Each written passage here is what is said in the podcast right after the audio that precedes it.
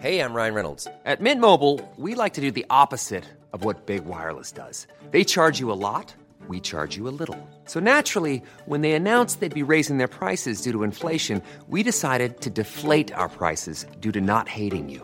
That's right. We're cutting the price of Mint Unlimited from $30 a month to just $15 a month. Give it a try at mintmobile.com slash switch. $45 upfront for three months plus taxes and fees. Promo rate for new customers for limited time. Unlimited more than 40 gigabytes per month. Slows. Full terms at mintmobile.com.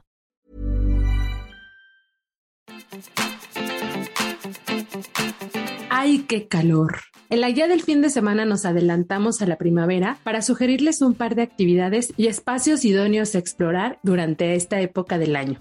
Todos están vinculados de alguna manera con la cultura. Para muestra nuestro invitado, Miguel Juan León, gestor cultural y promotor de Cumbre Tajín. Él, además de revelarnos detalles de este tradicional festival, nos llevará hasta la cocina totonaca de las mujeres de humo y nos dará razones para quedarnos en Papantla, donde sucede precisamente este festival Tajín. Además, les enlisto museos con espacios frescos para poderse dar o echarse un traguito y además un par de eventos enmarcados por esta estación del año. La voz que escuchan es la de Ariana Bustos Nava, la señorita etcétera, su servidora y encargada de seleccionar estas opciones cada jueves. ¿Están listos? Arrancamos.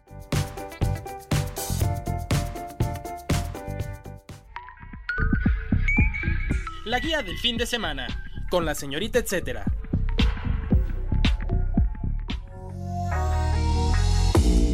Museos con terraza. Si no quieren olvidarse de las actividades culturales por suceder en lugares cerrados, donde tal vez se sienta el calor primaveral, no se preocupen, los museos son ideales. Para empezar, porque mantienen temperaturas frescas y adecuadas en sus salas, y para acabar, porque muchos tienen terrazas en las que incluso pueden pedirse alguna bebida. Va una lista breve. Museo del Estanquillo. Se llama Cafetería Cato y puedes tomar café frío o caliente. Además, también hay té. Tienen en su menú chapatas y pastel por si quieren entrarle algo más que la bebida. En esta misma zona pueden comprar libros y atestiguar algunas de las actividades del museo que suceden al aire libre. Desde arriba, en la terraza, se puede apreciar la transitada calle de Madero. Museo Caluz. El espacio está en la parte superior del recinto y se llama Antonio Café de Museo. Además de un cafecito, como lo dice su nombre, pueden echarse una bebida fresca, botanas o hot cakes con helado. También pueden apreciar los edificios clave que hay a sus alrededores. Tienen placas informativas que se reproducen en tu celular y pues mientras los ves puedes estar escuchando más sobre ellos. Está por ahí información de la Alameda Central, el Templo de San Hipólito, la Torre Latino o Bellas Artes.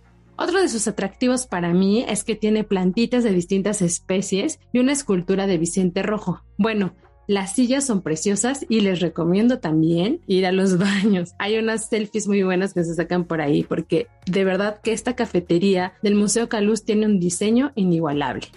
Y finalmente, el Museo Jumex. Hay un plan para antes o después de tu visita a este museo. Comerte algo rico en Eno, del chef mexicano Enrique Olvera. La carta puede cumplir cualquier tipo de antojo, se los juro. Hay desde chilaquiles o esquites hasta tortas de milanesa. También hay por ahí pan de dulce, jugos, aguas de sabor y hasta tole. Ustedes deciden. El dato, etcétera.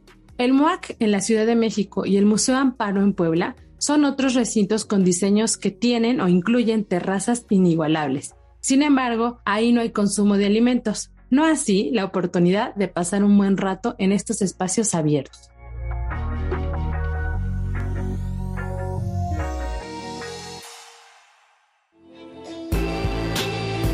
Recomendado.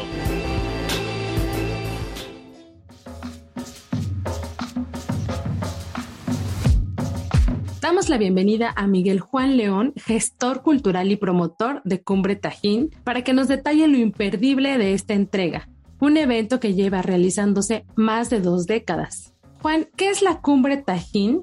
Para quien no la conozca o apenas se esté enterando de su existencia, ¿qué promueve y qué tanto ha cambiado en esencia desde su origen hace más de 20 años?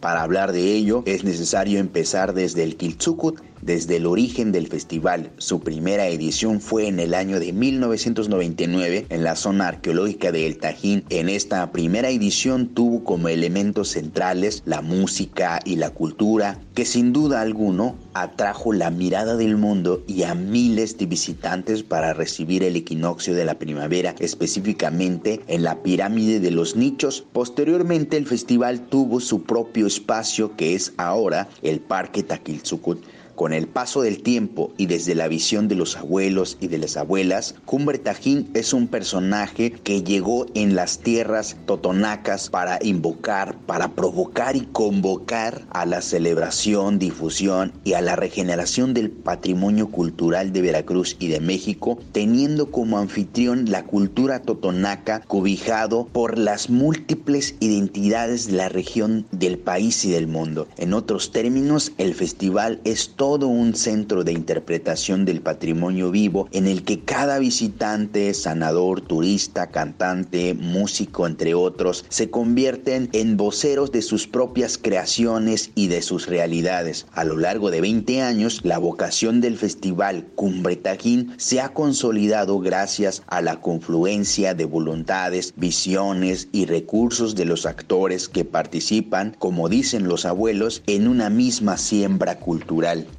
Para revalorar la zona donde sucede la cumbre, ¿podrías contarnos más sobre el valor que tiene para México y en especial para los totonacas? No sé si también quieras compartirnos algunos datos culturales sobre Tajín. Con el Festival Cumbre Tajín en la región del Totonacapan, Veracruz, México, se vive y se comparte el proceso de regeneración cultural desde la raíz totonaca con los principios comunitarios que marcan nuestros abuelos, nuestros mayores, y se pone en valor el patrimonio material, natural e intangible. La experiencia ha sido reconocida por la Organización de las Naciones Unidas para la Educación, la Ciencia y la Cultura UNESCO al otorgarnos el nombramiento de tres patrimonios mundiales de la humanidad, la ceremonia ritual de los voladores, el Centro de las Artes Indígenas, que es nuestra institución conformada por casas escuelas con un modelo propio de enseñanza y que en resumen es el saber enseñar y aprender desde lo totonaco, y por supuesto la zona arqueológica de El Tajín, que es nuestra ciudad prehispánica totonaca y está entre las más importantes de México antiguo y el mundo con estos logros, como pueblo totonaca, como instituciones gubernamentales y de la sociedad civil, nos animan a seguir trabajando en el desarrollo de la región desde el patrimonio cultural. ¿Qué consideran para elegir a los participantes de cada edición? Me imagino que debe ser una labor titánica. En el Festival Cumbre Tajín participan muchas, muchas personas danzantes que también a lo largo de los 20 años y como resultado detonante del festival se ha consolidado la organización, la reorganización comunitaria de los danzantes, médicos tradicionales, consejos de abuelos y abuelas, creadores de las diferentes artes totonacas, así como también a miles de actores y promotores culturales que nos permite mejorar en cada edición nuestra oferta cultural para que los visitantes, así como también compartir los procesos y resultados de las actividades de regeneración cultural que cada grupo desarrolla durante todo el año. El mandato principal de los abuelos y de las abuelas es médico tradicional que comparte su don de sanación durante el Festival Cumbre Tajín, tiene que transmitir y formar a la nueva generación de médicos tradicionales, ya sea en el contexto familiar o comunitario.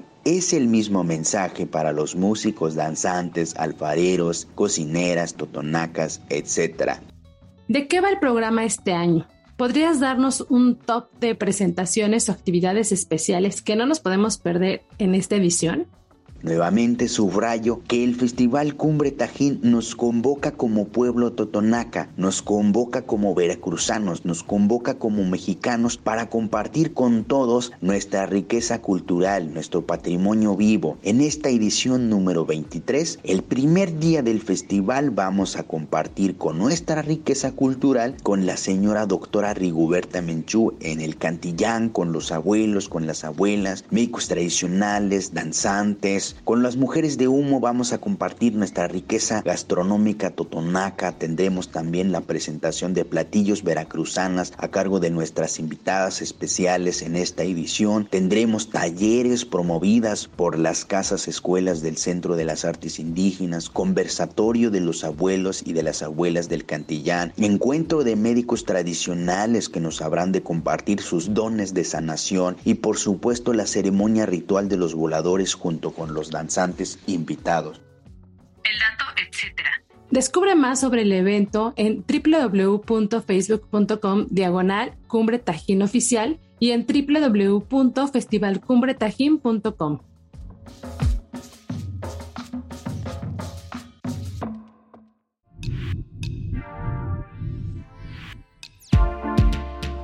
Experiencias para recibir la primavera. Aunque es común que contemplemos las zonas arqueológicas en el país para darle la bienvenida a esta época del año, esta ocasión les tengo una lista breve con opciones para ir más allá de eso. No es que no nos gusten las zonas arqueológicas, sí nos gustan, pero bueno, está bueno tener más opciones en el radar. Comenzamos con la naturaleza en los textiles, un taller que prepara el Museo Franz Mayer. Son dos propuestas de lienzo en tela con diferentes estampados que tiene como tema principal precisamente la naturaleza. Otra opción es el Festival de Primavera. La Secretaría de Cultura confirmó hace unos días que habrá una serie de actividades alusivas a la fecha. 40 para ser exactas, 40 actividades. Esto será del 19 al 21 de marzo. Por el momento no han detallado más del programa, pero les sugiero estar presentes en sus redes sociales para ver qué nos sugieren o que nos sorprendan con las propuestas que nos tienen. Bueno, como les decía, es del 19 al 21 de marzo y será o se desarrollará en 11 sedes distintas en toda la capital de la Ciudad de México. Picnic nocturno. Una de las veladas favoritas de los chilangos regresa. En ella pueden llevar su comidita y visitar el bosque de Chapultepec, en especial el jardín botánico, en un horario poco habitual, o sea, de noche. Esto se retoma a partir del 19 de marzo y la entrada es de las 20 a las 23 horas. Otra opción es en el Charco del Ingenio. En este hermoso jardín botánico en San Miguel de Allende habrá un concierto de ópera, exactamente en un espacio que le denominan el Cañón. ¿Se imaginan disfrutar de la música en un entorno 100% natural? Si se dan cuenta en este bloque estamos como muy clavados en la naturaleza y pues qué mejor que la primavera para aprovecharla. Finalmente, Teotihuacán en el Estado de México. Sí, ya sé que no les iba a hablar de muchas zonas arqueológicas, pero me parece importante destacar Teotihuacán porque hay distintas actividades que pueden hacerse ya sea para el 21 de marzo o en cualquier otra época pues del 2022. Una de ellas es la que nos propone el Turibus. Tienen paquetes completos que además de incluir el transporte, nos dan un recorrido o incluyen un recorrido con guía certificado y complementan la actividad con una visita a un taller de artesanías y comida. El dato, etcétera va un datito para que lo comenten con quienes estén escuchando este podcast o lo compartan y luego ya pues se animen a escuchar otros episodios. No sé si han escuchado que en los cambios de estación, ya sea primavera o verano, en especial las personas que practican yoga realizan saludos al sol, los 108 saludos al sol en específico. Bueno, lo que deriva este número tiene una razón de ser, y es que el 1 representa a la divinidad el cero es el complemento de la práctica espiritual y el 8 es el infinito. Entonces, estos 108 saludos al sol tienen que ver o nos permiten como fluir entre esto, la divinidad, la espiritualidad y el infinito.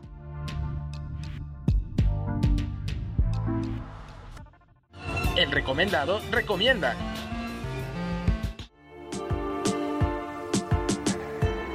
Continuamos la charla con Miguel Juan León, gestor cultural y promotor de Cumbre Tajín.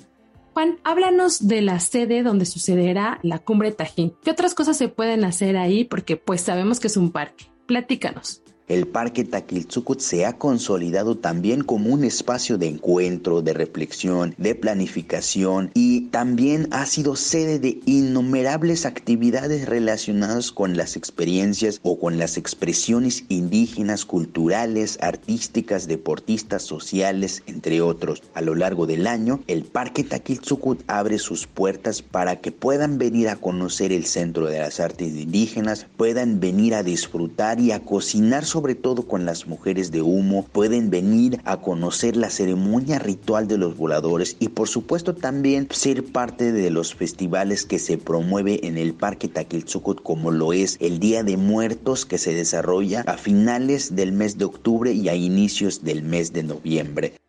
Después de la cumbre, ¿por qué sería buena idea quedarnos a recibir la primavera en este lugar? ¿Qué rituales totonacos nos sugieres o se conocen para esta fecha del año? En Cumbre Tajín se da todas las expresiones culturales y se convoca a muchas personas que puedan ser parte de este festival, pero también durante el festival ustedes van a vivir toda la cosmogonía y el misticismo totonaca y qué mejor manera de recibir el equinoccio de la primavera con una limpia para rejuvenecer energéticamente, con un buen baño de temazcal que nos puede dar por ejemplo la abuela que está prácticamente a unos pasos donde está la pirámide de los nichos en el Tajín. Qué mejor manera de aprovechar también su visita en las tierras totonacas para poder conocer nuestros vainillales que con un poco de suerte quizás puedan tener la oportunidad de conocer la flor de la vainilla, así como también vivir la experiencia de fecundar la vainilla con un abuelo, con una abuela y poder recorrer todo el vainillal y por su terminar en la mesa de las mujeres de humo, que ellas son nuestras embajadoras de la gastronomía totonaca. Y finalmente, porque en este podcast nos gusta comer mucho y nos gusta comer rico, ¿Puedes contarnos qué podemos degustar o qué podemos comer en Tajín? Cuéntanos de los platillos y en especial de la labor de las mujeres de humo, que sé que son unas de las principales protagonistas de esta edición cada vez que hay oportunidad de conocer más a fondo de la gastronomía totonaca, que lo hagan con toda confianza y sobre todo y disfruten, por ejemplo, pescado a la vainilla envuelto con hoja de plátano, cocido 100% a las brasas y qué decir de las espolvoreadas, bocoles que ellas, aparte de que nos inviten, nos podrán enseñar a cocinar en el fogón. Ellas las mujeres de humo son las guardianas del fogón totonaca que durante todo el año comparten nuestra riqueza gastronómica en diferentes foros nacionales e internacionales y además son formadoras de la nueva generación de mujeres de humo. El dato, etcétera. La cumbre Tajín se celebrará del 10 al 20 de marzo en Papantla, Veracruz.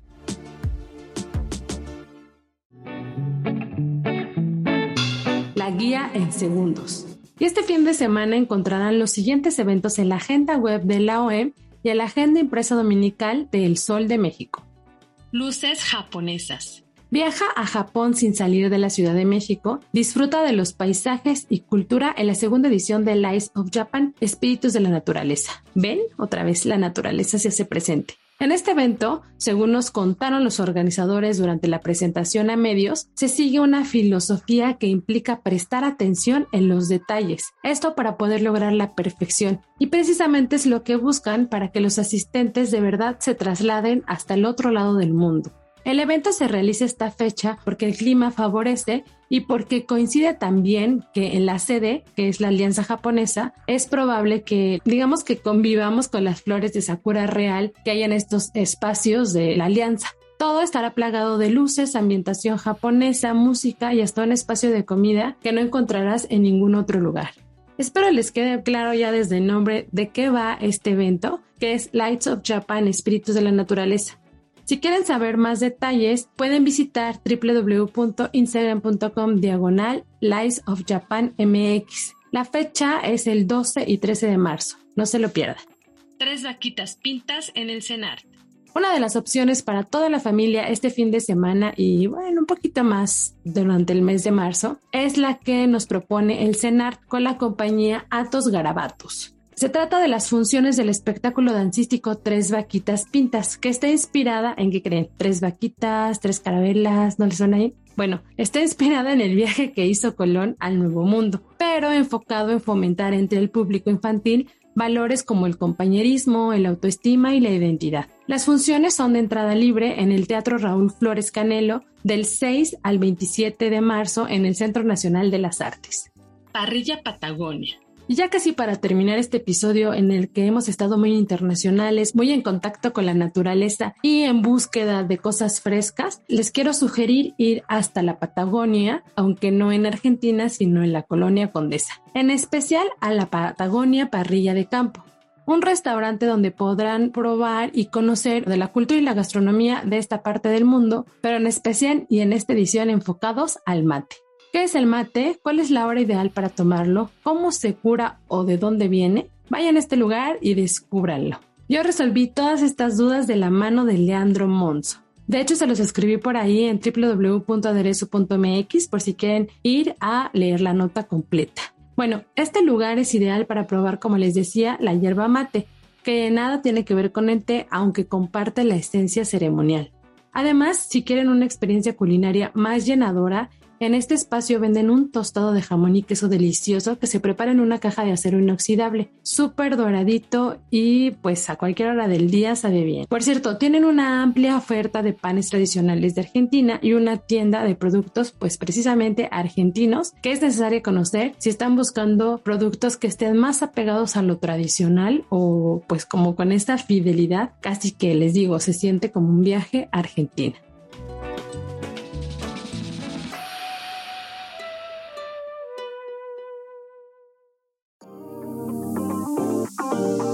Llegamos al final de este episodio. Espero que lo hayan disfrutado tanto como yo. Mi nombre es Ariana Bustos Nava, también conocida como la señorita etcétera, y estoy pendiente de sus comentarios en mis redes sociales. Me encuentran en Instagram, Facebook y Twitter, precisamente como la señorita etcétera. Agradezco el apoyo en producción a Natalia Castañeda. Si ustedes tienen algún comentario o sugerencia sobre este espacio, los que se generan desde la Organización Editorial Mexicana, pueden escribirnos al correo podcast.com.mx. Gracias por escuchar, darle play y compartir. No olviden que si les gustó este episodio pueden también sugerírselo a alguien más y bueno, así crecer esta comunidad. Muchas gracias por escucharnos y hasta la próxima.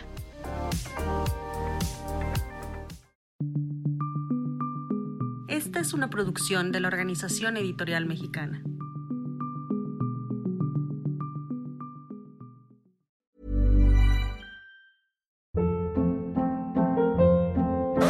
Hold up. What was that? Boring. No flavor. That was as bad as those leftovers you ate all week. Kiki Palmer here, and it's time to say hello to something fresh and guilt-free. Hello Fresh. Jazz up dinner with pecan-crusted chicken or garlic butter shrimp scampi. Now that's music to my mouth. Hello Fresh. Let's get this dinner party started. Discover all the delicious possibilities at hellofresh.com.